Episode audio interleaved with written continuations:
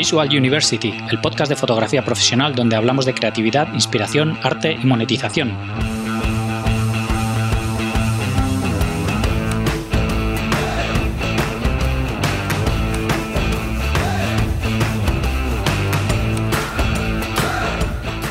Bienvenidos al episodio 150 de Visual University. Soy Gonzalo Manera, fotógrafo profesional, y hoy tenemos con nosotros a Óscar Santiago, fotógrafo especializado en fotografía deportiva. Conozco a Óscar desde hace un montón de años, hemos ido coincidiendo muchas veces en presentaciones y viajes del mundo del mountain bike. Y la verdad es que no sé por qué no le había propuesto antes aparecer en el podcast. Pero, pero bueno, la verdad es que aquí, aquí le tenemos. Eh, me gusta mucho el trabajo que hace Oscar y siempre he admirado su dedicación y sus ganas de trabajar y hacer las cosas bien. Creo que es una entrevista muy interesante. Espero que te guste. Antes de pasar con la charla, quería decirte que si quieres seguir aprendiendo más sobre cómo monetizar tu fotografía, apúntate al máster de Visual University. Aprenderás a poner precio a tu trabajo, buscar tus clientes ideales, contactar con ellos, crear tu portfolio y todo lo que necesitas para diferenciarte y conseguir clientes. Visita master.visualuniversity.com para más información y poder apuntarte. Estoy seguro de que te va a ayudar mucho en tu carrera fotográfica. Y ahora os dejo con Óscar Santiago. Bienvenidos a un nuevo episodio de Visual University. Hoy tenemos con nosotros a Óscar Santiago. ¿Qué tal, Óscar? ¿Cómo estás? ¿Qué tal? Buenas noches. Muy bien. que nada, muchas gracias de venirte por aquí, que la verdad es que, joder, tú y yo nos conocemos desde hace años y y siempre decía, va, tengo que entrevistar a Oscar, tengo que hablar con Oscar, ¿cómo no hay que entrevistar a Oscar todavía? Y, ha ido pasando, pasando hasta que, hasta que, bueno, por fin lo hemos conseguido. Ya ves, no, gracias a ti por, pensar en mí, tío. Sí, sí, la verdad es que nos conocemos hace un mogollón de años y, sí, nunca ha habido la oportunidad, pero bueno, aquí estamos, ¿no? Sí, sí, genial. Pues nada, eh, para todo el mundo que no te conozca, cuéntame quién eres y a qué te dedicas. Bueno, pues mira, eh, soy fotógrafo deportivo y llevo bastantes años trabajando en el sector de la fotografía deportiva, de, sobre todo del tema de, mountain bike.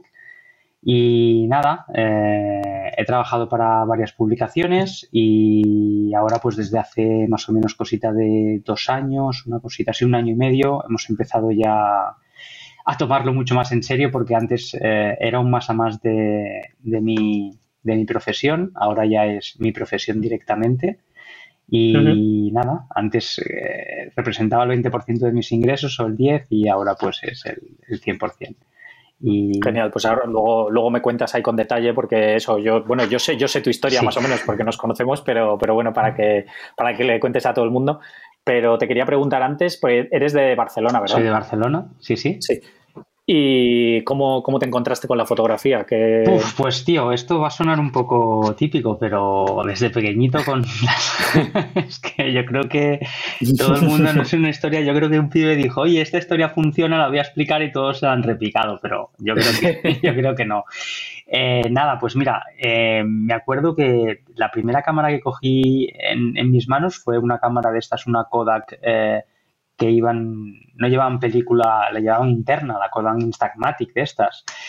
Y me acuerdo que los flashes eran unos cubos cuadrados y cada disparo el cubo daba la vuelta y claro, era un cubo por lo que tenía cuatro lados, eso tenía cuatro disparos, luego se quemaba el flash y habías de cambiar el flash.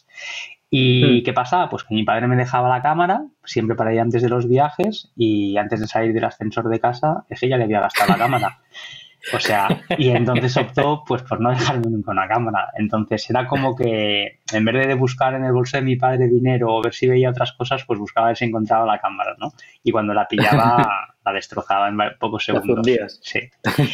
Y nada, así empezó la afición porque en verdad que en casa mi padre era aficionado sobre todo al vídeo, al, cine, con, con unas Bolex y unas cámaras que tenía y ha sido siempre pues curiosidad por los cachivaches, ¿no? Que yo creo que me vino por eso, curiosidad por los cachivaches, básicamente. Qué guay. ¿Y, estudiaste algo de fotografía o algo así? ¿O que, estudiaste una carrera? ¿O cómo fue un poco todo ese proceso desde que empezaste a enredar con las cámaras hasta que de verdad empezaste a hacer algo un poco serio? Sí, bueno, cuando ya acabé, empecé con la universidad en ingeniería de sonido, luego empecé con imagen y sonido y luego ya hice algunos cursos eh, de fotografía profesional. También estuve estudiando con iluminación en el seminario de Lincrom y bueno, sobre todo he tirado bastante por, por cursos de, iluminación, que es lo que más, lo que más me ha llenado siempre, porque mi estilo de fotografía va mucho con, el flash, como los que me conocéis ya, ya sabéis. Sí, sí, ah. sí. Y Pero desde que empezaste a hacer esas fotos de pequeño que le robabas la cámara a tu padre hasta que decides empezar a estudiar cosas de foto, ¿seguiste haciendo fotos? Siempre seguía, siempre seguía haciendo fotos con, con, la cámara de la familia, ¿no? Nunca había tenido mi propia cámara hasta que creo recordar con 15 años más o menos o 14 años mi, mi madre me regaló la primera cámara mía en propiedad, que fue como, wow, tengo una cámara y no tengo que perseguir para conseguir la cámara, como libertad absoluta, pero claro, como no había pasta, pues los carretes. Claro. Era como los cigarrillos, ¿no? Tenías que ahorrar para comprártelos. Y nada, y, y bien, y entonces pues ahí empezó, ahí empezó todo, la verdad. ¿Y de qué hacías fotos en esa época? O sea, una vez que tuviste tú, porque yo entiendo que al principio cuando te la dejaban, pues hacías fotos de, a nivel familiar, ¿no? De los viajes o lo que fuese. Pero una vez que tuviste tu cámara, que ya te la llevabas con tus colegas o cosas así, pues eso, sí, me la llevaba con mis colegas y la verdad es que hacía fotos de todo. Podía hacer fotos desde una lata tirada en el suelo hasta un amigo, una amiga, un tío patinando, o sea, lo que me llamara la atención en ese momento y según los intereses que tenía de mi edad, pues así hacía las fotos. Así que no, no tenía un interés especial por, por fotografiar según qué temas, pero me apetecía mucho fotografiar, que es lo que siempre me ha pasado. ¿Y, andabas en bici ya o en skate o alguna cosa así? En, en, bici desde muy muy pequeñito siempre he ido con la bici y también eso ha sido uno de los motivos pues que ha ido relacionado todo en mi vida y por eso la fotografía que más hago es la fotografía deportiva de, acción en, mountain bike. Ha sido parte de... Fue, Claro, es un poco lo que me pasó a mí también, que bueno, yo empecé con el skate y con el snowboard por lo mismo, ¿no? Porque yo empecé a hacer fotos y me pasaba todo el día patinando y entonces, pues, ¿de qué vas a hacer fotos? Pues obvio, ¿no? Pues, eh, claro. juntas esas dos pasiones, ¿no? Al final que... Pues eso es, eso es. Claro. Y, en algún momento te planteas, o sea, cuando empezaste a estudiar sonido, supongo que no te planteabas todavía dedicarte a la fotografía ni nada, ¿no? ¿no? lo veías a mí siempre me había encantado el tema del, sonido, pero te digo, más que por el tema del sonido, por los cachivaches, porque es que a mí soy un enfermo de los cachivaches. Bueno, tú ya me conoces y me encantan. O sea, todos los cacharros nuevos que salen me encantan. Puede conmigo. O sea, prefiero comprarme una cámara nueva que un coche que corra mucho. Así te lo digo. o sea, al final, no sé, yo supongo que eso va dentro de mí y, es algo que, bueno, que siempre he sido bastante... Me, ha gustado, me ha gustado mucho. Entonces, eh, cuando, cuando vi que, que, el, tema del sonido también me gustaba mucho, pues me tiré 100% a eso y estudié sobre eso y de hecho mm, uno de mis primeros trabajos pues ya fue en una empresa seria de, sonido y que por cierto ahora son clientes míos, no te lo pierdas. Qué bueno. Y, sí, y, ahí estuve pues ocho años, ocho años de mi vida. Ocho años, sí, sí. joder. O sea, que, que, no fue El, cambio así rápido, que, has, que, aguantaste bastante tiempo. Sí, aguanté bastante tiempo porque estaba muy cómodo, pero pasaba que era muy joven y viajaba demasiado y me estaba perdiendo parte de mi juventud y decidí, decidí dejarlo. Decidí dejarlo hmm. porque yo quería pasármelo bien con mis colegas. Claro. ¿Y qué hiciste cuando lo dejaste? Estabas, todavía no habías empezado con el tema de la, o sea, seguías eh, haciendo fotos de aficionados, supongo. Sí, eso es. Eh, pues mira, ahí, pues fue, ahí seguramente fue el punto de inflexión porque fue cuando me metí también profesionalmente en el sector de la bici y a raíz de meterme profesionalmente en el sector de la bici es cuando empecé a hacer fotos en serio de todo el tema de, de bicis, eventos y todo esto. Sobre todo he hecho mucho evento y he hecho también bastante evento fuera que es lo que más hemos hecho. Y nada, y, así, así empezó todo, así empezó todo. Sí, pero eh, lo de, a lo que te refieres de entrar profesionalmente en el sector de la bici, eh, porque yo te conozco y lo sé, pero es no fotográficamente, sino también eh, a, nivel de comercial o de cualquier otra claro. dentro de, sí, de las bicis. Exacto. Primero estuvimos distribuyendo una marca. ¿Se pueden decir marcas o no? Sí, sí, claro, lo que quieras. Pues, Puedes decir tacos o lo que quieras. pues, pues nada, fuimos a. Eh, lo primero, eh, estuve en una distribuidora que era LTM Racing, que seguro la conoces, la gente de Madrid. Sí, la de Santa Cruz. Exacto, Santa Cruz. Y ahí estuve cuatro años con mi buen amigo Luis, que ahora para por, por Alemania. Y nada, ahí estuve encargado de, de la distribuidora en Cataluña.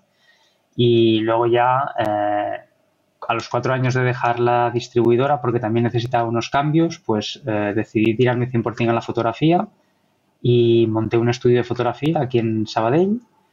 y hacía fotografía de deporte, pero curiosamente también hacía fotografía de moda. Y tuve dos o tres trabajos bastante buenos eh, y uno de ellos eh, no me pagaron y fue el motivo de cerrar el estudio y, cansarme de la moda y decir, no hago más moda en mi vida. Sí. Y por eso fue un golpe bastante duro. Sí. Sí, sí. y, entonces pues volví otra vez al tema de las bicis, empecé a colaborar con publicaciones eh, del, sector y bueno, y así hemos estado. Hemos tenido tienda de bicis, hemos tenido distribuidora, bueno, un poquito ya sabes. Y siempre, siempre ha sido pues lo que comentaba antes, ¿no? Ha sido el, he dicho 20, pero que va mucho menos. Igual el 5% de mis ingresos eran, eran de, de, la fotografía y el resto era del otro pero tenía la suerte de, poder combinar las dos cosas que más me gustan. ¿no? Hmm. Ah. Y eh, para, llegar a empezar a hacer todas esas fotos de bici, todo el aprendizaje que hiciste fue lo que has comentado, ¿no? Cursos, las cosas estas de Elincron, y, o sea, que, no, que no, has estudiado nada así formal de fotografía ni nada, ¿no? Que fuiste tú formándote lo que te interesaba. Bueno, ¿no? no, estudié fotografía. Estuve dos años estudiando fotografía en Nefti ah, y luego también estudié algo de cine en SCAX que de hecho es donde me saqué lo de imagen y sonido, que es la Escuela Superior de Cine de Audiovisual. Ahí estuve cuatro años, de hecho, es mi formación viene de ahí y luego siempre he estado haciendo pues muchos seminarios, sobre todo de iluminación, que es lo que más me ha tirado. Hice seminario de Profoto, seminario de Linkrom, varios, varias cositas.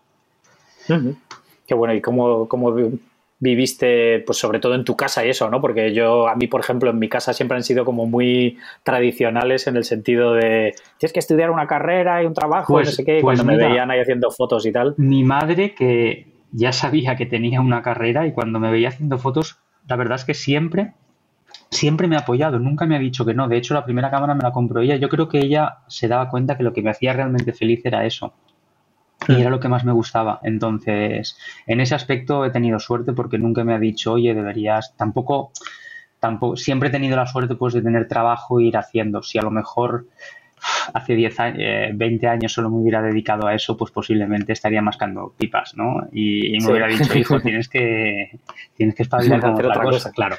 Pero como siempre ha sido un más a más, eh, nunca me ha dicho que no.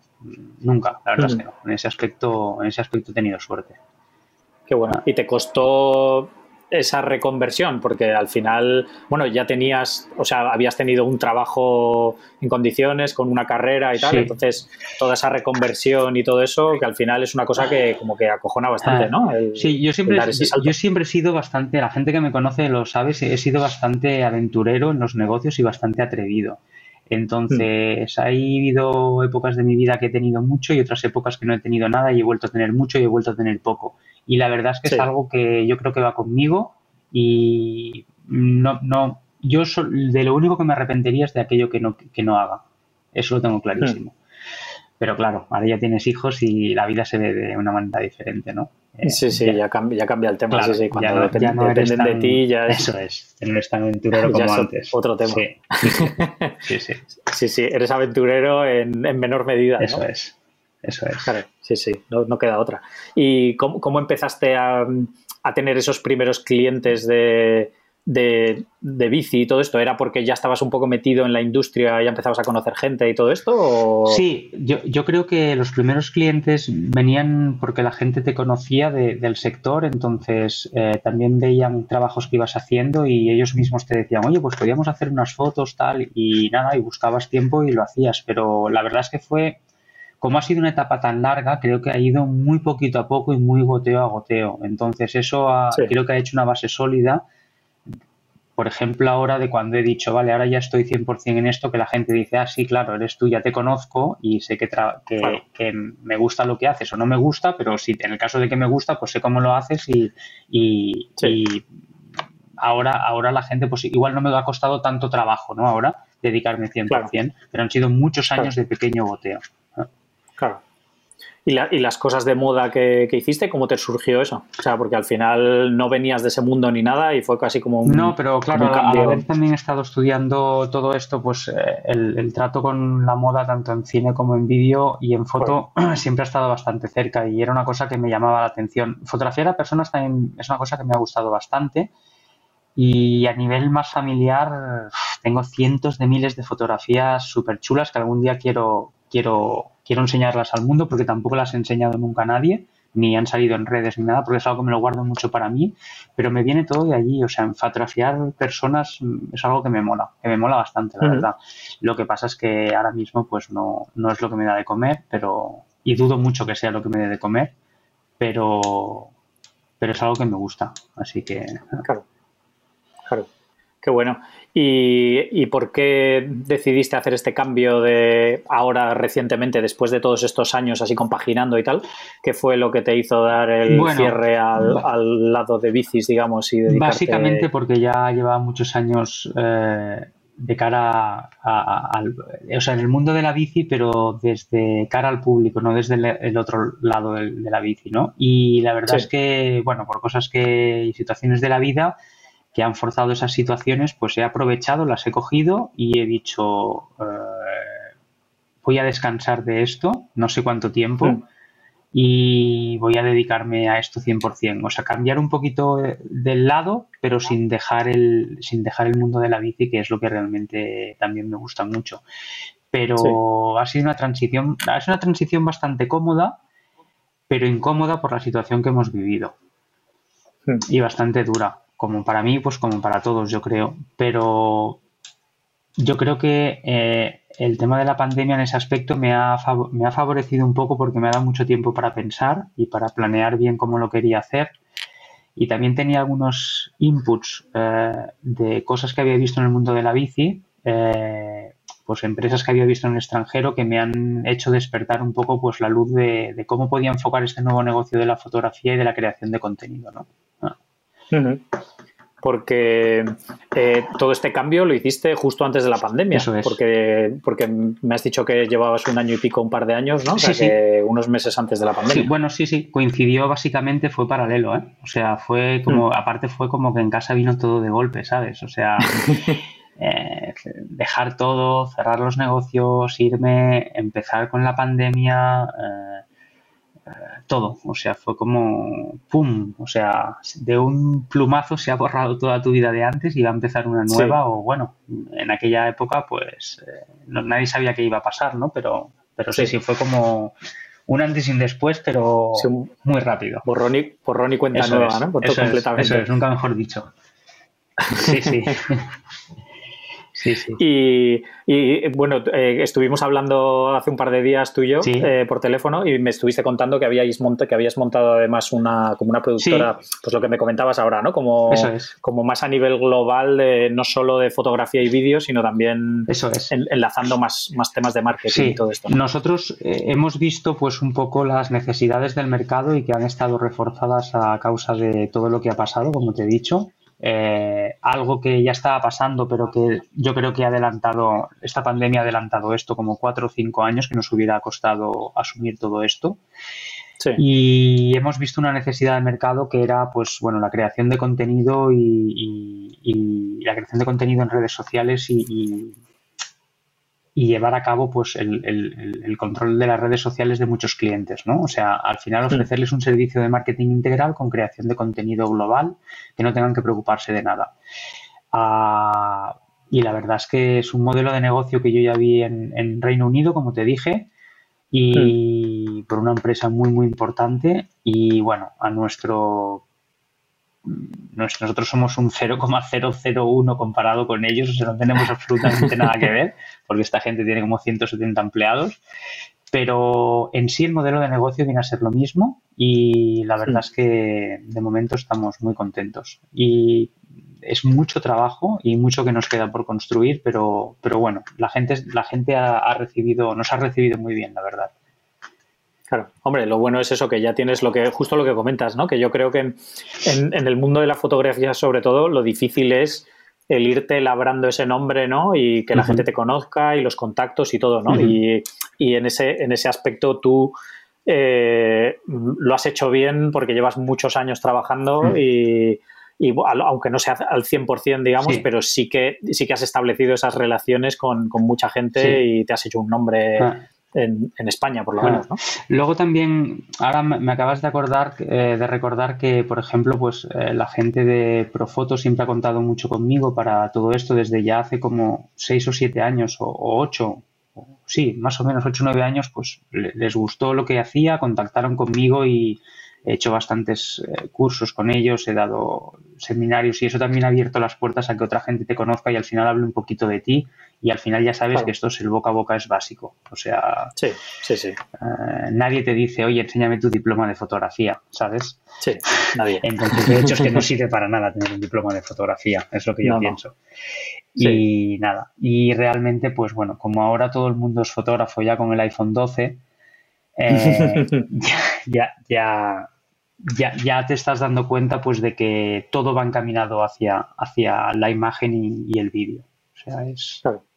Sí, sí, es inevitable. Y redes sociales también, ¿no? Que hay, que ahí al final, bueno, es, o sea, la, propuesta de valor que hacéis vosotros es muy interesante a nivel global para una marca, ¿no? Porque a lo mejor a una marca le das buen material fotográfico de vídeo, pero si luego no sabe gestionarlo bien, pues no, no, lo, no lo aprovecha. Sí, lo que nos encontrábamos con muchas empresas es que nos decían, bueno, eh, yo tengo una agencia de marketing que me está dando eh, me, están moviendo el contenido, pero no nos crean el contenido.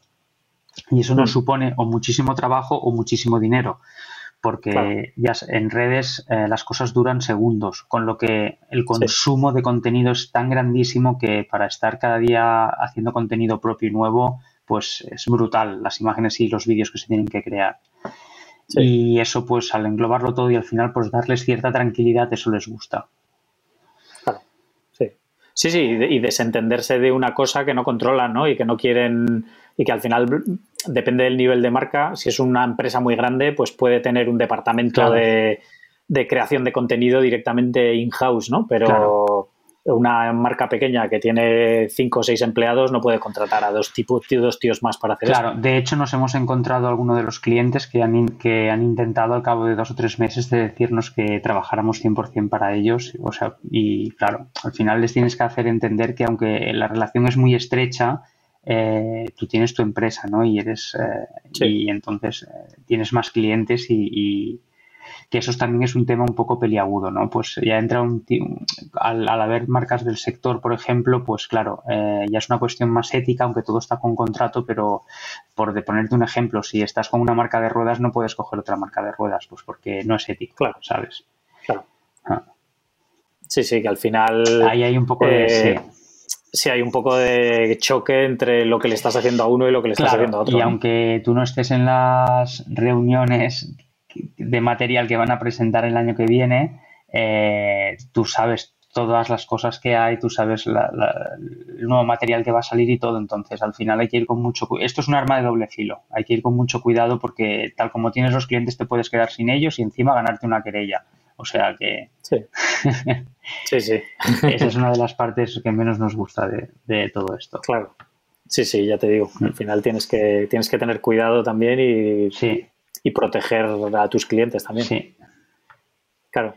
Y con el tema del vídeo, eh, ¿cuándo, empezaste a pues, hacer vídeo? Está bien que me preguntes eso, porque realmente yo desde hace muchos años que había dejado el tema del vídeo, aunque yo empecé con, cine, y, pero claro, las cosas han cambiado a ritmos agigantados, ¿no? O sea, en 20 años es disparar con película digital y formatos y códex y, toda la pesca, pues claro, eh, cuando empecé es como si básicamente no hubiera hecho nada. Con una ventaja, ¿no? Que creo que tenemos todos los fotógrafos y es que al final no dejan de ser fotografías enganchadas muy rápido y la luz es la luz. Entonces, si dominas la luz, pues tienes mucho ganado en, cine y en vídeo. Pero bueno, es, es otro, eso es jugar en otra liga ya si lo quieres hacer bien, por muchas cosas. Sí, ¿eh? sí. sí. Sí, sí, sí, solo, solo material y, sí, ya, necesidades de tiempo y todo. ya, no solo es, material, sino el, tiempo que ocupa hacer una producción de vídeo comparado con una producción de fotos es, es abismal, no tiene absolutamente nada que ver. entre ya no la captación de imágenes, pues que luego el procesado, el etalonaje, la colorimetría, todo es otro mundo. Aparte de que el vídeo da bastante menos margen que, que, la, que, la, que la foto para retocar. Sí, sí, sí. Bueno, ahora con los formatos RAW y todo eso es otra cosa también. Sí, muchísimo. Pero bueno, aún y así es una liada grande. Sí, sí, sí, ya te digo. Y además empiezas a necesitar super pepinos de ordenadores, discos duros a millones. Sí, y, sí, sí, sí, sí. Y las tarjetas dices, ¿cómo? 500 gigas solo me da para 15 minutos y dices, algo no, algo no camina bien. sí, sí, que luego tengo que descargarlo y verlo y gestionarlo. Sí, sí. Sí, sí, el vídeo es una locura, pero, pero la verdad es que yo creo que, que bueno, que al final eh, nosotros que llevamos un montón de años hemos visto, pues eso, yo empecé con película igual que tú, ¿no? Entonces hemos visto todo el paso al digital y también toda la evolución del vídeo eh, con, cuando empezaron a tener vídeo las DSLRs, ¿no? se, me, se, me, acaba de acordar, sí, que, que se me olvida una parte muy importante de mi vida, tío. que yo trabajé muchos años de freelance para La Vanguardia y para el periódico. ¿Qué dices? Claro, se me acaba de olvidar, o sea, de hecho, uno de los impases donde decidí dejar un tiempo la fotografía fue cuando hubo el, paso de analógico a digital, porque yo me acuerdo ¿Ah, yendo en Barcelona con mi motillo de venir de los eventos de hacer fotos o de prensa eh, a toda leche con la moto para llegar a la redacción en la época del impasse digital. Y cuando yo llegaba, jugándote la vida en los semáforos como si fuera un pichero, eh, cuando llegué allí me decía el redactor, no, no, si tu colega ya lo ha entregado hace una hora. ¿Cómo? Claro, pues digital y entonces, pues, quien no dio el salto a digital, pues estaba muerto en aquella época en, ese, en ese trabajo, ¿no? Me acuerdo las, las primeras cámaras digitales que eran las Nikon con, los respaldos Kodak eh, unidos mm. abajo, que era la primera cámara que salió costaba un millón cuatrocientas mil pesetas de aquella época, que era como una locura, una locura impensable. impensable. Y la gente que pudo, quiso o se hipotecó la vida para dar el paso, pues es los que pudieron continuar y los demás pues tuvimos que empezar a escanear diapos como locos y aún y así no, la cosa no. y ahí... es que solo con el tiempo del revelado ya, ya estabas perdido. Ya te digo, claro. Eso es. Entonces ahí, pero bueno, estuvo, fueron dos años muy buenos de mi vida ahí con, la prensa porque aprendí muchísimo, sobre todo lo que te digo, a fotografiar personas y la verdad es que tengo muy buen recuerdo de eso. Eh, es verdad. bueno, ¿y eso cuándo? ¿Y, eso cuándo fue? Pues antes de. Justo con 18. Antes de, empezar con las bicis y todo eso. Sí, sí, sí. Eso fue lo primero, primero, primero de todo. Lo primero de todo. Se me había olvidado ese. Es que hace tantos años ya que, que ya soy muy viejo, tío. bueno, tú también, ¿eh? ya somos, somos, de la, somos, de la, quinta, de la quinta. El 77, es una buena hornada. Eso es. Fue una, buena añada, sí, sí, total. Ya te digo, y pues que no tenía ni idea de eso de. Sí, sí, tío, sí, pues, ya ves, pues estuve, pues la vanguardia, el periódico, me acuerdo que fotografiamos los, eh, la época que había los Barcelona Dragons, que había, o sea, sí, sí, muy guay. De hecho, aún, de hecho, guardo las diapos y guardo muchas de las, de las, de esto, tengo cajas de diapos en casa ahí que a veces digo, ¿qué hago con esto? Y me compré un escáner, empecé a escanearlas, pero tío, va tan lento que me aburría tanto que dije, va, sudo. O sea, sí. Yo tengo igual, en casa de mis padres tengo los, los tuppers estos súper grandes que metes debajo de la cama. Eso es. Pues tengo llenos de diapositivas también y, de negativos. Y si pensamos la pasta que costaba revelar eso, dices, madre mía la de dinero que me he gastado revelando esto. Sí, sí, ya te digo. Y que luego hacías 36 y te salían 10 bien y decías, bueno, son 10, ¿no? y tú mismo te autocurabas de, de lo malo que eras, pero bueno. ya te digo, joder, la verdad es que eh, justo el, pues el episodio anterior estuve hablando con un chico de, de, Jerez que se llama Chechu, que tiene como un sobrenombre en, internet que se llama Herman Tuzrod y que se dedica a fotografía, tiene un canal de YouTube de fotografía analógica y, es como divulgador, ¿no? Ah, tiene como, como si fuese una especie de noticiario de, de, novedades de, analógico y tal, y enseña a la gente, tiene un Patreon que enseña a la gente, hay pues eh, temas de carretes, de revelado de color, de mogollón de cosas. Qué bueno. Y, me, trajo súper buenos recuerdos hablar con él la semana pasada. Qué guay. sí, sí, yo la verdad es que me mola, ¿eh? lo echo de menos. Tengo una Hasselblad por aquí y, la, uso de vez en cuando para hacer algún carrete por lo menos y eso. Y, ya, yo también tengo alguna cámara de carrete y a veces disparo alguno, sí, apetece. De hecho, algún día me compraré una Leica analógica. Sí, qué guay. Cuando haga 50 a lo mejor, si tengo la suerte que me la regale la mujer. tienes, que, tienes que irlo soltando ahora que te quedan ahí. Llevo soltando 10 años, tío, pero no ha caído todavía. que seguro que seguro que dice, venga, esta vez sí, pues cuando mira el precio se le pasa. Yo creo que sí. Le he dicho, oye, aunque sea de segunda mano, ¿eh? pero es que casi son más caras que nuevas, tío. Ya te digo, sí, sí, es una locura. Eso es como, como invertir en Bitcoin, que sabes que va a subir el precio, seguro. Ya te digo. Pero bueno, algún día, algún día me compraré una, seguro. Mm, qué guay. Y eh, te dedicabas, cuando estabas ahí en el tema de los periódicos, hacías solo, o sea, hacías de todo, hacías fotografía de deportes tienes que ir aquí que hay esta entrevista, o tienes que ir aquí que prensa, eh, de diario, política, todo, absolutamente todo lo que salía. Lo que, lo que pasa es que luego los periódicos tuvieron tuvieron una época muy mala porque nosotros éramos freelance, pero éramos de los pocos que éramos freelance, porque casi todo el mundo antes estaba contratado en los periódicos. Sí. Eran muy pocos que eran freelance. Y luego, bueno, ahora ya es todo lo contrario. Ahora yo creo que no sé si hay algún periódico que tenga alguien en plantilla, pero, o sea, poca gente. Y, y sí, ellos, el redactor jefe nos decía cuáles eran los eventos, igual que algún guionista que había por allí. Entonces, pues bueno, eh, los periodistas, a veces te ibas con algún periodista, pero casi siempre era solo, el tema de fotografía era prácticamente solo. Sí, sí, es un trabajo duro, es un ¿eh? trabajo, es, un trabajo muy duro, muy duro y sobre todo yo creo que ahora con el cabo de los años ya se ha valorado mucho más, pero, pero durante muchos años ha sido como un poco escondido, ¿sabes? Porque está muy bien eh, estas fotos de, WordPress que ganan premios, sí, pero hay tanta gente que hace buenas fotos en prensa y que nunca aparecerán porque no se presentan, que es como... ¿sabes? Sí. Y bueno, y si así eres reportero pues de sitios de conflicto o de cosas que han visto muy duras, pues yo creo que a carácter personal te tiene que afectar y marcar la vida muchísimo.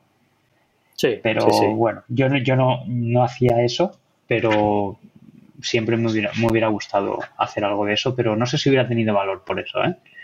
Sí, joder. Y, es, y eso que te pilló muy joven, que, o sea, me refiero que en esa época te da todo más igual, ¿no? Sí, sí, desde luego tampoco tuve la oportunidad, ¿eh? nunca me dijeron, oye, ¿te quieres ir a Beirut a, mm, hacer fotos? No sé, a lo mejor, bueno, no, yo creo que hubiera dicho que no. no lo sé, la verdad. Esto de que me peguen un tiro haciendo una foto no me mola demasiado. Ya, ya te digo, te, tienes que meter unos fregados y luego además lo que dices tú, ¿no? Que, a lo mejor te vas ahí a un sitio de estos y te pasas mogollón de tiempo allí y, luego al final como que, como que el trabajo pasa desapercibido, ¿no? Porque a lo mejor publican una foto en el periódico y... Y tienes la mención en una letra de un milímetro y medio abajo a la derecha y nadie más sabe nada de ti nunca más, ¿no? Pero, pero bueno, yo creo que esto es vocación y es como la gente que se va de ayuda humanitaria, pues no sabemos ni su apellido ni sabemos nada de ellos, pero lo hacen porque, porque quieren hacerlo, un punto. Sí, sí, sí, sin duda. Ya ves. Y te quería preguntar también por el canal de YouTube que, empezaste. pues tío, no sé quién verá esto luego, pero me van a canear porque eh, sí, empecé justo con lo de la pandemia también, pues mira, me animé con lo de YouTube, pero, pero no era por decir, oye, voy a hacer un canal de YouTube para ganar pasta y empezar a facturar con eso, sino que siempre, ya, ya mucho tiempo llevan mirando YouTube, pero me he dado cuenta que no había, muchos canales que hablaran de fotografía deportiva. Y si los había, lo tocaban muy por encima, pero algo así un poco, eh, pues tratando un poco el material que se usa, técnicas y sobre todo lo que yo más hago, que es, que es fotografía con flash pues sobre todo en habla hispana, ¿eh? porque en habla inglesa sí mm. que hay cosas, pero en habla hispana, pues en, español había muy poquita cosa, o yo he encontrado muy poco. Y me mm. decidí a hacerlo y, tío, empecé muy bien, la gente súper bueno, de hecho tuve que silenciar las notificaciones y todo porque es que me arrasaban, o sea, había gente que quería que le explicara cómo hacía fotos durante 20 años en, una frase de Insta y le decías, tronco, no, no puede ser. O sea, es que no. luego te preguntaban 66 preguntas y yo le decía, bueno, pero ¿cuál te contesto primero? Porque es que, claro. Sí, no puedo estar aquí el día entero contestando mensajes. Y, y, o sea, que me refiero que tenía muy que, que va bien. Lo que pasa es que, bueno, luego empezó a venir trabajo, trabajo, trabajo y lo primero es lo primero y, y nada eh, ahí está, de hecho voy teniendo suscriptores cada semana, caen dos o tres nuevos y comentarios y eso, y algún día tengo que hacer algo y empezar otra vez, porque me molaba, ¿eh? pero es mucho trabajo. Sí. tienes ganas de seguir sí, con ello. Sí, entonces... sí, voy a seguir, ¿eh? Voy a seguir. Pero sí. bueno, ya caerán los vídeos cuando caigan. No. Qué guay, sí, sí, yo ya te lo comentaba antes, que, que yo siempre he pensado hacer uno también ah. y, y, es por eso, porque es porque sé el trabajo que lleva, que, que, no, que no he dado el paso nunca porque sé que no voy a tener el tiempo ya para hacerlo. Ya. Que ya hacer el podcast ya me, me supone un trabajo que flipas. Sí, claro, claro. A ver, es, todo esto siempre es trabajo, pero bueno, al final sí. Es como todo. Si tienes tiempo, puedes. Si no tienes tiempo, puedes. Claro, por eso, porque si vas muy apurado de trabajo y luego encima que los dos tenemos dos niños y tal, que al final tienes que quitar tiempo de algún sitio y o se lo quitas a la familia o se lo quitas al curro o... Sí, dos niños y una mujer. Sí. Que da más trabajo sí, sí. que los dos niños. Ahora que no me oye. Sí. Aunque lo escuchará seguro, pero bueno. Sí, sí, no, al final, oye, al final es una relación que tienes que cuidar igual que eso todas es, las demás, ¿no? Eso es. Y, y, al final, si, si, si, quitas tiempo, tienes que sacarlo de, de, alguno de esos sitios. Total. Pero no, el canal y... es una cosa que, que, la verdad es que es súper divertido y, y, me, lo pasé, sí. me lo pasaba súper bien, ¿sabes? Aparte, al principio te intimida un poco hablar a la cámara directo porque dices, joder, yo no pensaba yo no pensaba, tronco, que costara tanto hablar al objetivo, pero si ese objetivo lo he comprado yo, ¿por qué me da miedo hablarle? Sí. Y era como, y era como que lo te miraba así todo negro y dices, ¡guau! Y, y sí. me colapsaba. Y hasta que hice el primer vídeo me acuerdo que estuve a punto de dejarlo y dije, ah, pero si es que qué mal, qué mal, qué mal. Y bueno, sí. y poco a poco pues le vas cogiendo el, el tranquillo, ¿no? Sí, sí. Y te curte mucho, además. Sí, sí. ¿eh? Aprendes, aprendes mogollón de cosas. Sí, sí. Aprendes mogollón de cosas, incluso el tema de la voz, de la entonación, de cuando cortas, cuando respiras, cambia totalmente de... O sea, porque intentas hacerlo súper bien, y, pero pareces un robot. O por lo menos me pasa a mí. Entonces tienes que ponerte como si estuvieras con un colega, porque es que si no, no... Sí. Pero eso cuesta, eso es una cosa que aprendes con el tiempo. Sí, sí, claro. Ya te digo. Y, y el tema redes sociales, ¿cómo, eh, lo, ¿cómo, ¿cómo, lo llevas? ¿Si los usas a nivel profesional La, o cómo, las mías cómo te particulares, ¿te refieres? Sí, sí, bueno, sí. Bueno, pues sé que, sé que tienes dos, tengo ¿no? Dos, Además, tengo una eh... más particular y tengo otra que, bueno, de hecho tengo una que tenía todo mezclado y me vino un colega que dominaba muy bien de marketing y me dijo, tronco, esto así no, es muy chapucero, tienes que hacerte una, un perfil profesional. Y empecé a animar con el perfil profesional y subía una foto cada día y todo bien, pero lo mismo, es que si es que no tengo tiempo, es un, Gonzalo. Es un trabajo en sí, lo de las redes. Cuando puedo lo pongo sí, y cuando no, no. Y ahora casi que estoy poniendo más cosas en, en, mi red personal de cuando me apetece hacer algo, estoy, que es que es cuando estoy relajado, ¿sabes? Pero si no estamos claro. en un rodaje, estamos en, una, en, un shooting y si no, pues, y si no, pues ya sabes, editando sí. o, o, de reuniones, entonces tiempo poco. Pero sí, tengo una, una, un perfil así más profesional que que no pongo fotos más que del sector de la, de, de la fotografía y, y, otra pues que pongo un poquito de todo. En, en la de en, en, la más personal salen cosas de rodajes y un making of y cositas, está bien. Pero bueno, sí. tampoco es una cosa que me preocupe demasiado, pero de momento no he cogido ningún cliente por ahí. Pero bueno, yo, sí. ha, ha, de estar, eso está claro. Sí, sí, sí, al final es un, es un escaparate más, ¿no? Es una manera eso de... Es de que te encuentres, ¿no? Que tienes tu web y no sé qué, pero yo a mí me pasa, ¿no? Siempre lo comento que, que cuando descubro a un fotógrafo o alguien me dice, ah, tienes que entrevistar para el podcast a fulanito. Ya. Eh, lo primero que hago es buscar su Instagram. Claro. Y veo lo que hace tal y luego ya me meto en su web y ya indago claro. más, ¿no? Pero el, el, primer contacto es Instagram. Ahora siempre. estoy seguro que a raíz de esta entrevista contigo me voy a hacer súper famoso, tío, y vamos a pachas con las faenas y yo te pago pasta, tío. O sea, ahora ya voy a explotar estrellato directo. Seguro, Se va a lado, está muerto ya. ya te digo. Pero bueno, bien. Ya ves, ¿le, le ves a Sebas bueno, pues por tío, Barcelona? hemos estado hablando, sí, estuve comiendo con él hace cosa de, pues mira, justo ahora, ahora ocho meses, joder, qué rápido pasa el tiempo, sí, sí, hace ya sí. ocho, antes de, justo antes de la, de la de esto estuve comiendo con él, justo cuando dejé el trabajo y todo, estuve hablando con él sí. y nos vamos escribiendo por redes, sé de él, vamos hablando y bueno, comentamos fotos y bien, la verdad es que bien, sé que va con mucho curro, como siempre, ya sabes. Sí, sí, a tope. Y, y nada, muy bien, es, es una gran sí, persona sí. y un gran profesional. Sí, sí, tengo pendiente yo hacer una visita por ahí por Barcelona. Claro, tío, ya te lo he dicho, o sea, te falta tiempo, aquí ya tienes casa, ya lo sabes. Sí, sí. Sí, sí, lo que pasa es que ya sabes que el, el, la, la, logística familiar, si vas sin familia... Tú todo en la van sí. y para aquí. Mete todo, todo, patito, todo. Tú mete todo, que no quede nada. y luego ya luego ya coges lo que necesites. ya te digo. ya ves. Pues, pues ya, hoy te quería preguntar, hoy en día, ¿cómo, cómo haces toda la gestión de adquirir nuevos clientes y cosas así? ¿Haces alguna cosa a nivel marketing y todo pues esto? la verdad es que eh, no hemos hecho absolutamente nada. Ha ido cayendo uno detrás de otro. También es cierto que nosotros hay, hay una vez al mes o uno o dos días al mes que intentamos hacer un poco de escaneo del mercado, ¿no? Y ver cuáles podrían ser nuestros potenciales clientes. Entonces intentamos preparar algunas presentaciones y, vamos hacia ellos. Lo que pasa es que hemos llegado a un punto ahora que es como, buah, súper complicado porque es que ya no tenemos más. Eso tiene un, límite que es el límite físico, ¿no? Entonces eh, llegas hasta donde llegas. Y tampoco queremos coger muchos más clientes ahora en, nuestra situación y, con el nivel, o sea, con, lo pequeños que somos, porque empezaremos a hacer las cosas mal y no es lo que queremos.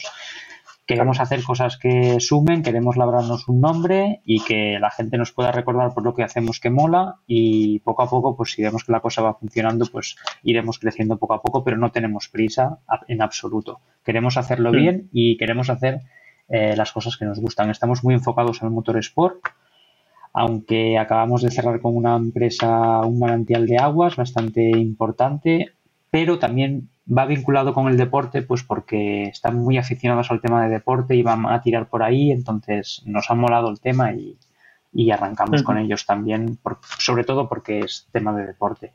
Pero no, O sea que siempre, siempre, siempre intentas que sea relacionado con el deporte de alguna manera que sí, los clientes. Sí, de hecho hemos dicho que no a varios trabajos porque no nos aportaban, no nos aportaban demasiada cosa. Entonces yo es que, tío, ¿qué quieres que te diga? Yo fotografiar no sé, amapolas, pues no, es que no, es que no me sale, ¿sabes? O sea, no, hmm. yo ya sabes, yo necesito ensuciarme. Sí. Velocidad. y además que, también, que también eh, con todo el, conocimiento que tienes, donde realmente puedes aportar es en, es en, en ese tipo de fotografía, ¿no? Que, que, que, las, que otro tipo de fotografía la vas a hacer bien, pero realmente donde puedes aportar más es en, deporte, ¿no? Sí, yo, yo, creo que donde, sí, exacto, lo que tú dices, que donde puedo aportar valor y realmente puedo hacer lo que mejor sé hacer es en fotografía deportiva, y que es lo que he hecho siempre y lo que me ha tirado. Pero porque estoy cómodo y porque me mola, ¿sabes? Y para mí mm. la montaña es como. Yo cuando tengo que entrar en Barcelona, tío, porque yo vivo a las afueras, como, o sea, me muero no puedo. O sea, es superior a mí. Y entonces ya que tengo algún shooting con alguien o algún corredor o tengo, oye tío, me tienes que traer, eh tío, quedamos aquí, pero no, pero si yo estoy aquí en Barna, digo, ya, ya, por eso. Tú te mueves 10 kilómetros y yo me muevo 10 y quedamos fuera, pero no me hagas entrar en Barcelona porque me matas. O sea, no lo soporto. Y entonces la fotografía deportiva, pues, me ha, me ha, siempre me ha permitido estar pues con la naturaleza, en la montaña, que es lo que me mola. Sí, sí. Sí, sí, yo es una cosa que valoro mucho de, trabajar haciendo esto. Yo lo sé que... a ti es parte, o sea, es que es parte de nuestra vida, es que sin eso no seríamos nosotros. Sí, sí, sí. Yo prefiero unas zapatillas Salomon que unos zapatos Versace, o sea, es que, ¿sabes? Yo prefiero estar manchado de barro que con un mocasín. Pues bueno, cada uno, ¿no? Sí, sí. Sí, sí, hay gente para todo, desde luego, pero yo, yo no lo cambiaba tampoco. Eso es. Sí, sí.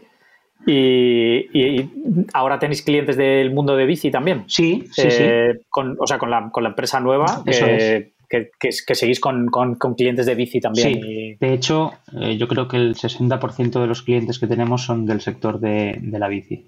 Ah, qué guay. Estamos cogiendo a nivel aquí a nivel aquí español en principio. Sí. De momento todos son clientes españoles, pero son marcas todo. O sea, son qué guay. bien. Sí. Y nada, ahora estamos abriendo un poco el tema del deporte del motor, que es lo que realmente, realmente nuestro objetivo es ir hacia el motor. Es lo que nosotros tenemos en mente, porque las producciones son mucho más grandes y mola. Y la verdad es que mola. Pero bueno. Sí, sí, eso te iba a decir que es como el siguiente, el siguiente peldaño por encima. Es el siguiente escalón, pero primero hay que picar mucho abajo, ¿eh? para que la gente te conozca y para que al final eso es como todo, ¿no? Pues gota a gota. Y si intentas hacer las cosas rápido, no puedes vender que eres el mejor cuando tienes 10 trabajos hechos, ¿entiendes? Entonces tienes, que, tienes que empezar poco a poco y ser humilde, preocuparte por lo que haces tú y currar, que no hay otro secreto. Sí, sí, no, desde luego. Al final, sí, sí, lo, que decías antes, ¿no? Del que te escribe por YouTube que quiere que le respondas toda tu carrera en, unos mensajes que al final...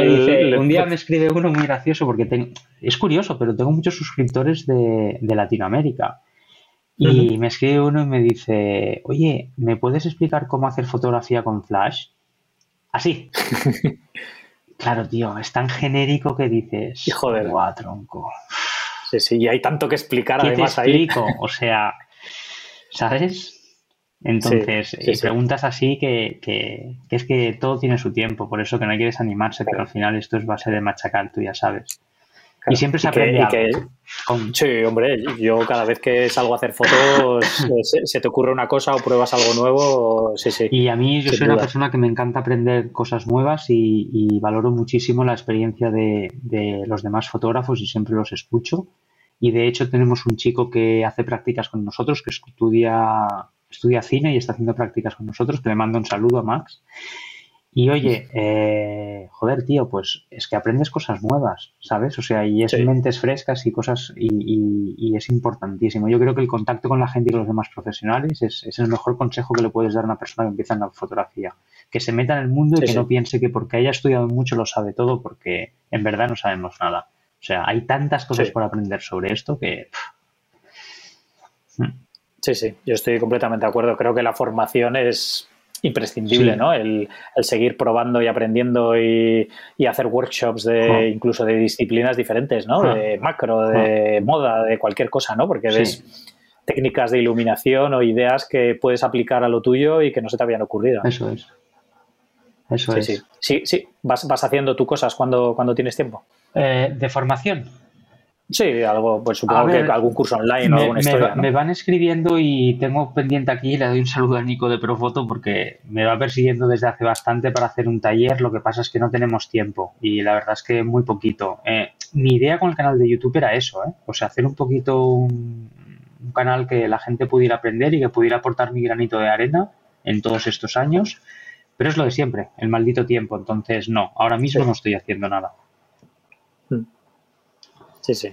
Sí, yo igual, lo típico, que ves algún curso que te interesa y online o alguna cosa así, lo compras y tal, y ves los dos primeros capítulos y, dices, vale, pues el próximo y empiezas a liarte, a liarte. Y encima los ves por la noche ahí que estás estirado en la cama y te quedas soba con el iPad y se te cae encima, que me ha pasado dos o tres veces ya y me cabré, digo, toma por culo ya, o sea, paso.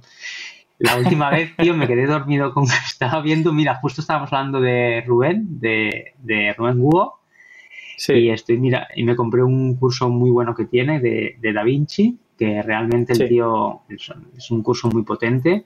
Y estaba en el tercer episodio así, pero claro, tío, es que es una paliza muy grande. Joder. Sí, sí, y, además eh, que es que eso es una cosa de tener el ordenador, ir probando y, tal, ¿no? Estaba en la tele, así estiraba hacia arriba en la cama y claro, después de currar todo el día y estaba con el cacho iPad ese y, algo así, y me quedé dormido, tío, se me cayó el iPad en la cara, que casi me tengo que ir al hospital. O sea, que me empezó a salir sangre de la nariz a las 2 de la mañana, un dolor. Y dices, esto no puede ser bueno, tío. Y ya me rayé y ya me he vuelto a ver más. pero sí, sí, pero, pero, mola. Yo, aprender es importantísimo, o sea, ¿sabes? Y, y, hay muchas de las cosas del curso que ya me las sé, pero es igual, es que las repasas y lo que no es por lo que no sabes, ¿sabes? Entonces, sí. Sí, sí. Mm. Sí, y lo que hablamos, ¿no? Que al final es un proceso de, muchos años, ¿no? Que siempre vas aprendiendo, siempre vas practicando, siempre vas probando, pero que, estamos muy mal acostumbrados ahora con el tema redes y la inmediatez de todo y tal, pero, eh, pero que a todos nos ha llevado un montón de años llegar a donde estamos, ¿no? Yo es, que, yo es que ahora me doy cuenta, por ejemplo, que además cada vez más, no sé por lo que es, pero eh, la gente le da más miedo usar el flash, tío es mm. como que es, es, es, algo prohibido en fotografía, ¿no? Es como tienen pánico de usar el flash mucha gente. No, no, yo es que luz natural, tronco, porque usaste flash y te salió todo más blanco que... Pero es cuestión de ponerse, claro, hay mucha gente que desiste, ¿sabes? Eh, hace tres fotos y dice, esto es muy complicado, luz natural. Sí. Y tiene de luz natural toda su vida. pero se pierde algo muy, muy grande, tú ya lo sabes. O sea, que también ilumina. y, además, y además que el flash es, es entenderlo. una vez que lo entiendes. Una vez que lo entiendes, ya has entendido todo, ya lo tienes. Sí, sí, es súper fácil. Es que aparte te ayuda a entender cómo funciona la luz natural. Sí. Entonces, y tú lo sabes, tú que iluminas también de puta madre con flash, es que al final hay veces que sí, eh, no sé si te pasa a ti, pero a mí a veces que tienes que ir cargado con los flashes dices, mierda, ¿por qué no soy uno de estos de luz natural y voy con una mochila y todo cool y tengo que llevar aquí los trípodes, no sé qué, la cinta aislante y dices, yo soy imbécil. Pero claro, luego haces las fotos y dices, bueno, no soy tan imbécil. Sí, sí, sí. Pero vamos, que bueno, tenemos suerte que las cosas cada vez se hacen más pequeñas y más ligeras y más potentes, ¿no? Pero, pero desde aquí, en tu super canal, incito a la gente que aprenda luz, eh, luz de flash, tío, porque... Sí, sí, ya te digo, yo creo que es algo que es lo que dices tú, ¿no? Que además te ayuda a lo otro, ¿no? A entender muchas cosas también. Es importantísimo. Sí, y luego eso, es ser, también ser capaz de utilizar flashes sin que parezca que estás utilizando flashes. O sea, que, que, hay muchos, o sea, tú puedes hacer una foto con flashes que cante, o sea, que, sea bonita, pero que, veas, que cante que está hecha con flash, o tú puedes hacer una foto que, no sepas que, tiene flashes, pero que, está súper equilibrada de luz y todo. Y aparte, en fotografía deportiva, como sabes, el flash aporta un punto de impacto que es imposible conseguir con la luz natural o muy difícil. Las condiciones de luz tienen que ser demasiado buenas para que esa foto realmente impacte como una fotografía hecha con flash bien iluminada. El contraste, la profundidad, la escala de colores es mucho más rica con flash. Claro, y que te ayuda a congelar además también el movimiento Sí, sí, sí. Sí, sí.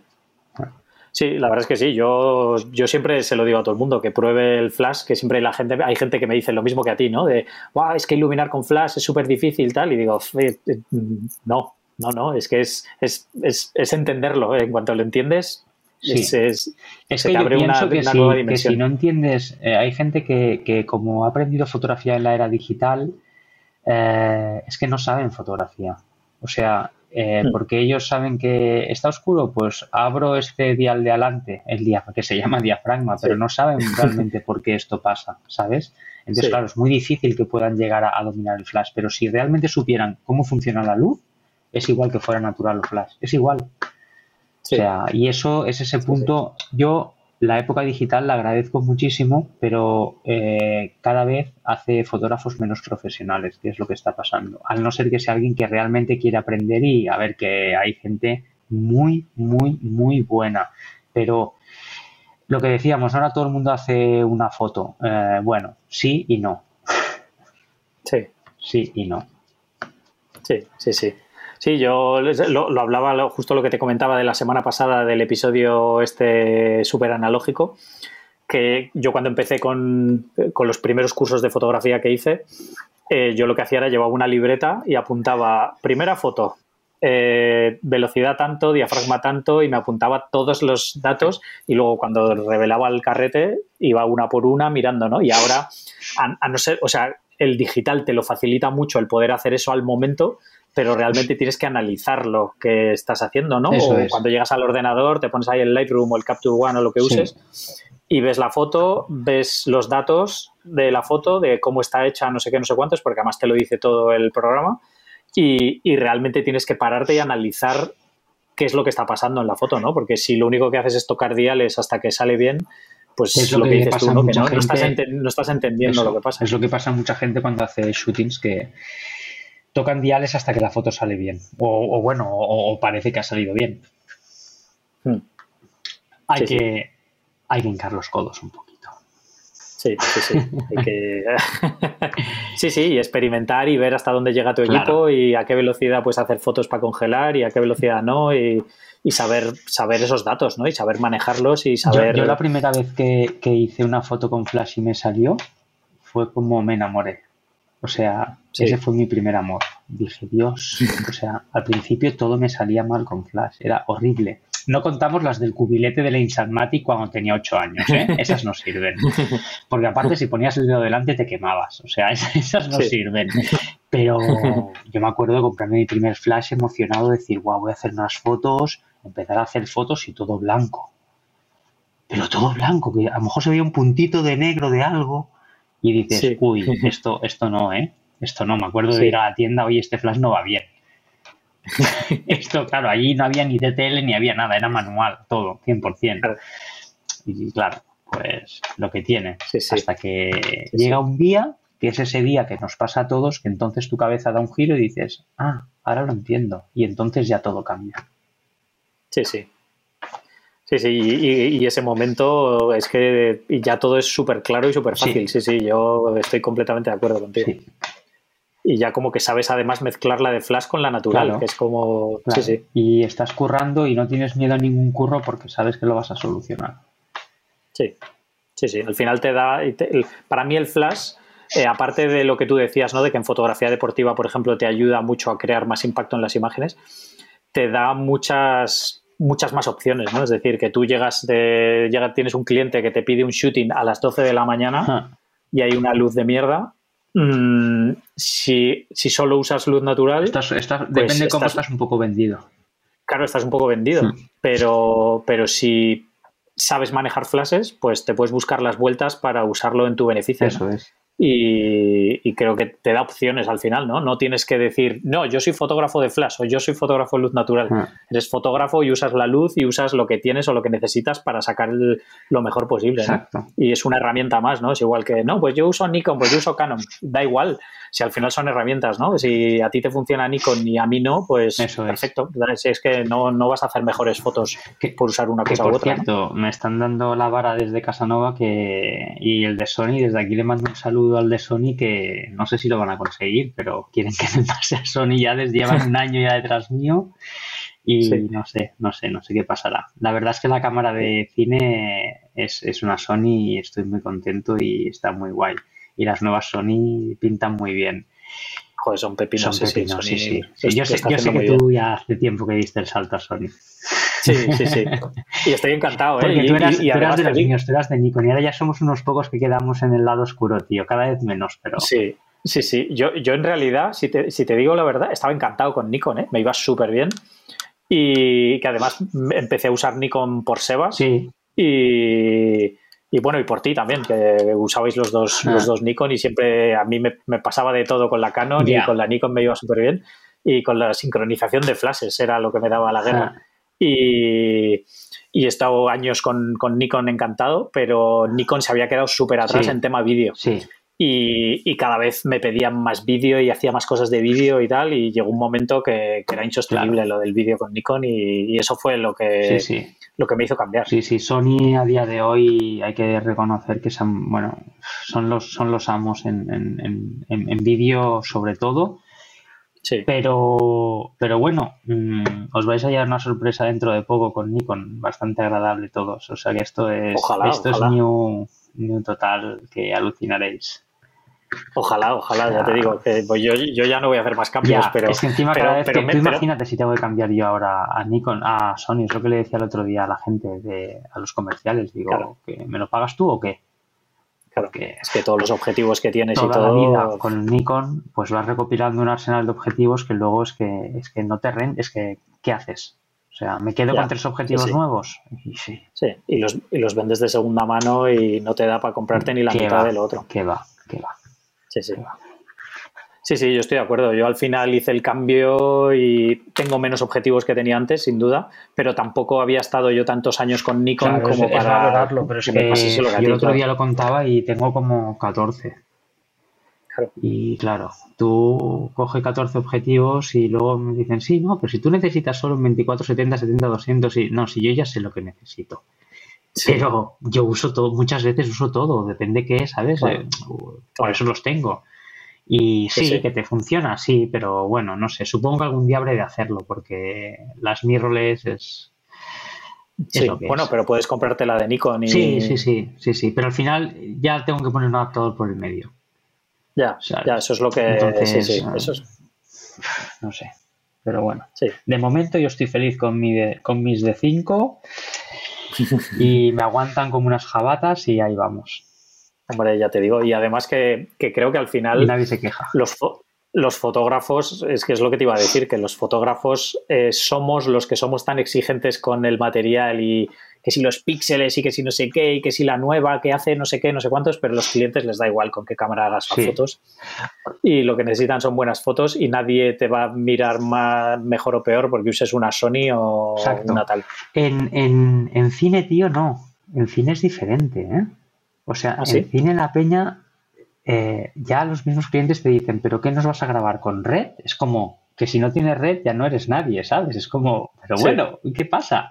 O sea, eh, y, ahí sí que les gusta cuando te contratan una producción o lo que sea, yo me he dado cuenta que les gusta y cuantos más cachivaches lleves, se piensan que, oh, es como, lo que acabo de contratar y esto va a quedar de la hostia.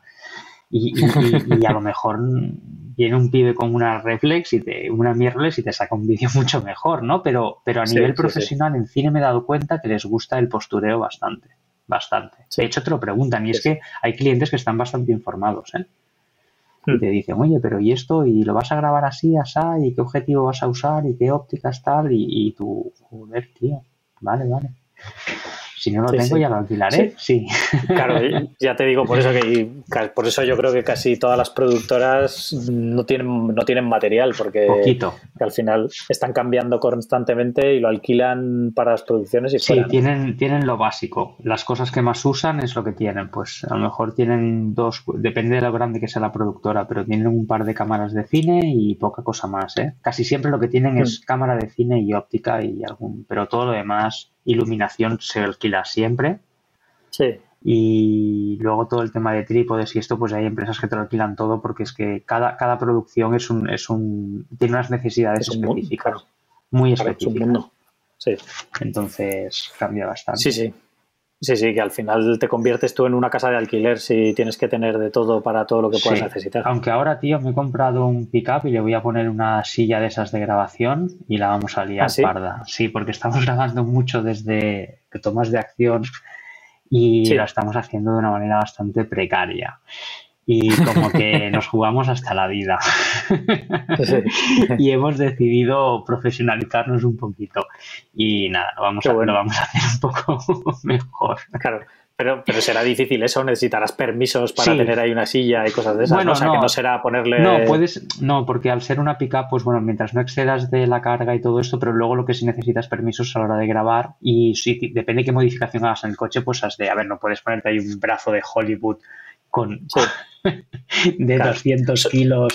Pero... Sobre todo si vas a circular, que si te vas ahí al campo a grabar, pues puedes hacer lo que te dé la gana, ¿no? Pero si vas a circular por la calle ya es otro claro, sí, sí, es otro tema. Y los permisos están a orden del día y aparte es carísimo. Eh, tienes que avisar con tiempo y es todo súper caro. O sea, para que te corten un trozo de calle o para... Uf, es. Nosotros intentamos siempre evitar eso.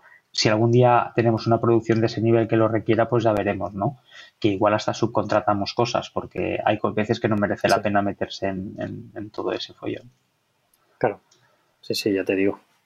Mm. Sí, sí, es una movida. Todo eso en cuanto empiezas, las, además eso, que, que cuando pasas de ser tú con tu cámara y hacerlo eh, que te subes ahí en la parte de atrás de la furgoneta, vas con la puerta abierta y cruzas los dedos para que no venga la policía de frente y lo haces y, ya está. Y encima te queda, te queda níquel, ¿sabes? Parece que, lo has hecho en plan y luego bajas y dices, uff, menos mal que ya estamos en el suelo, tío, porque esto se movía para todos lados, mi colega aguantándome por detrás, o sea, enganchados que eso lo hemos hecho todos, pero que cuanto, en cuanto quieres profesionalizar eso, se complica la cosa súper Se complica y a nivel económico es casi inviable que salgan los números porque ya te digo, o sea, esto solo pueden hacerlo empresas de alquiler o grandes productoras que tienes producciones muy grandes. Pero es que entonces ya la cosa cambia porque ya solo la gente que necesitas para todo, pues... Sí, sí, sí. Sí, las productoras, lo que, lo que hablábamos antes, ¿no? Que una producción de vídeo en condiciones es una cantidad de gente ahí haciendo cosas que, mm. flipas. Hay un pibe que todavía no he descubierto quién es, que es un tío que siempre va con cintas aislantes puestas en el, en el, en el, en el cinturón, lleva greñas y siempre se hace fotos con las cámaras de 100.000 euros, tío. Pero ese pibe nunca lo veo currar. Y no sé qué, ¿sabes? Yo en el cole no, a mí me viste y no me dijeron, oye, pero mira, este es, no sé, pero algún día se lo preguntaré Cuando lo vea diré, oye, pero tú realmente qué es lo que haces? Porque ¿Qué haces aquí? ¿Qué te es, que no, invitado? es que no coges ni un trípode. Pero es que ya me he encontrado dos o tres de estos, ¿eh? es que todos tienen el mismo perfil. Algo deben Sí, hacer, porque tienen cinta Sí, aislante sí. que parecen una ferretería, tío. Entonces, Sí. a ver, es cierto que luego veo mogollón de cinta aislante por todos lados. Debe ser el de la cinta aislante. Pero es que, claro, ganarse un sueldo con eso, pues bueno, está guay, ¿no? Sí, el trabajo, poner cinta aislante. Total. Ya te digo. Pues nada, eh, no sé si tienes alguna cosilla así más que quieras contar. Pues no, la verdad es que se me- si se me hubiera olvida- olvidado lo de la prensa no me lo hubiera perdonado, tío. Me hubiera tenido que llamar y decir, oye, que no he acabado, que te tendría que explicar. Pero no. Que tenía otra historia Sí, más. no, no, tío, ha estado súper bien. Me lo he pasado súper bien porque aparte me has hecho recordar cosas antiguas que tenemos como olvidado, ¿no? El baúl de los recuerdos. Sí, sí, cuando te pones a hablar y ahí vas, vas soltando, Sí, tío. mola a mí. Sí, sí, a mí me hizo. Me, me- me escribió gente preguntándome que querían saber mi historia, ¿no? Porque siempre hablo con gente y cuento la historia de los demás, pero. Y, y me hizo una entrevista a mi mujer y también me moló bastante el, el, el que me preguntasen a mí, ¿no? El, Sí. el contar tu, tu película. mola porque normalmente pues estas cosas no se hablan, ¿no? Eh, es algo Sí. que como te va pasando la vida y se quedan ahí. Aparte, yo, yo no, no creas que tengo muchos amigos fotógrafos, ¿eh? No, Hmm. cosa rara, pero no, no conozco tampoco, tampoco nunca me he movido mucho para eso, ¿no? Pero no te conozco mucho. Sí. pues nada, que, que lo dicho, que joven, muchas gracias por, Nada, por haber hecho este rato. gracias a ti por invitarme, tío. Ha estado, Nada, ha un placer. genial. Y nada, sé que dejaré de todas maneras eh, tus redes sociales y tu web y todo en, Venga, guay. en las notas para que cualquiera pueda seguirlo, que supongo que es la mejor manera de ver lo que, lo que vas haciendo. ¿no? Sí, sí, sí. Perfecto. Perfecto. Pues muchas gracias. Pues nada, que nada, un placer y seguimos en contacto. Venga, igualmente, tío. Un abrazo, Óscar. Hasta, Hasta luego. luego. Chao, chao. Genial, esto ha sido todo por hoy. Quiero dar las gracias a todos los que hayáis escuchado hasta el final y especialmente a Oscar por habernos dedicado este rato. Entrad en visualuniversity.com barra 150 para ver su web y redes sociales. Si os ha gustado el episodio, por favor, dejad una valoración o un comentario y suscribiros que me ayuda mucho a que más gente encuentre el podcast. Un saludo y hasta la próxima.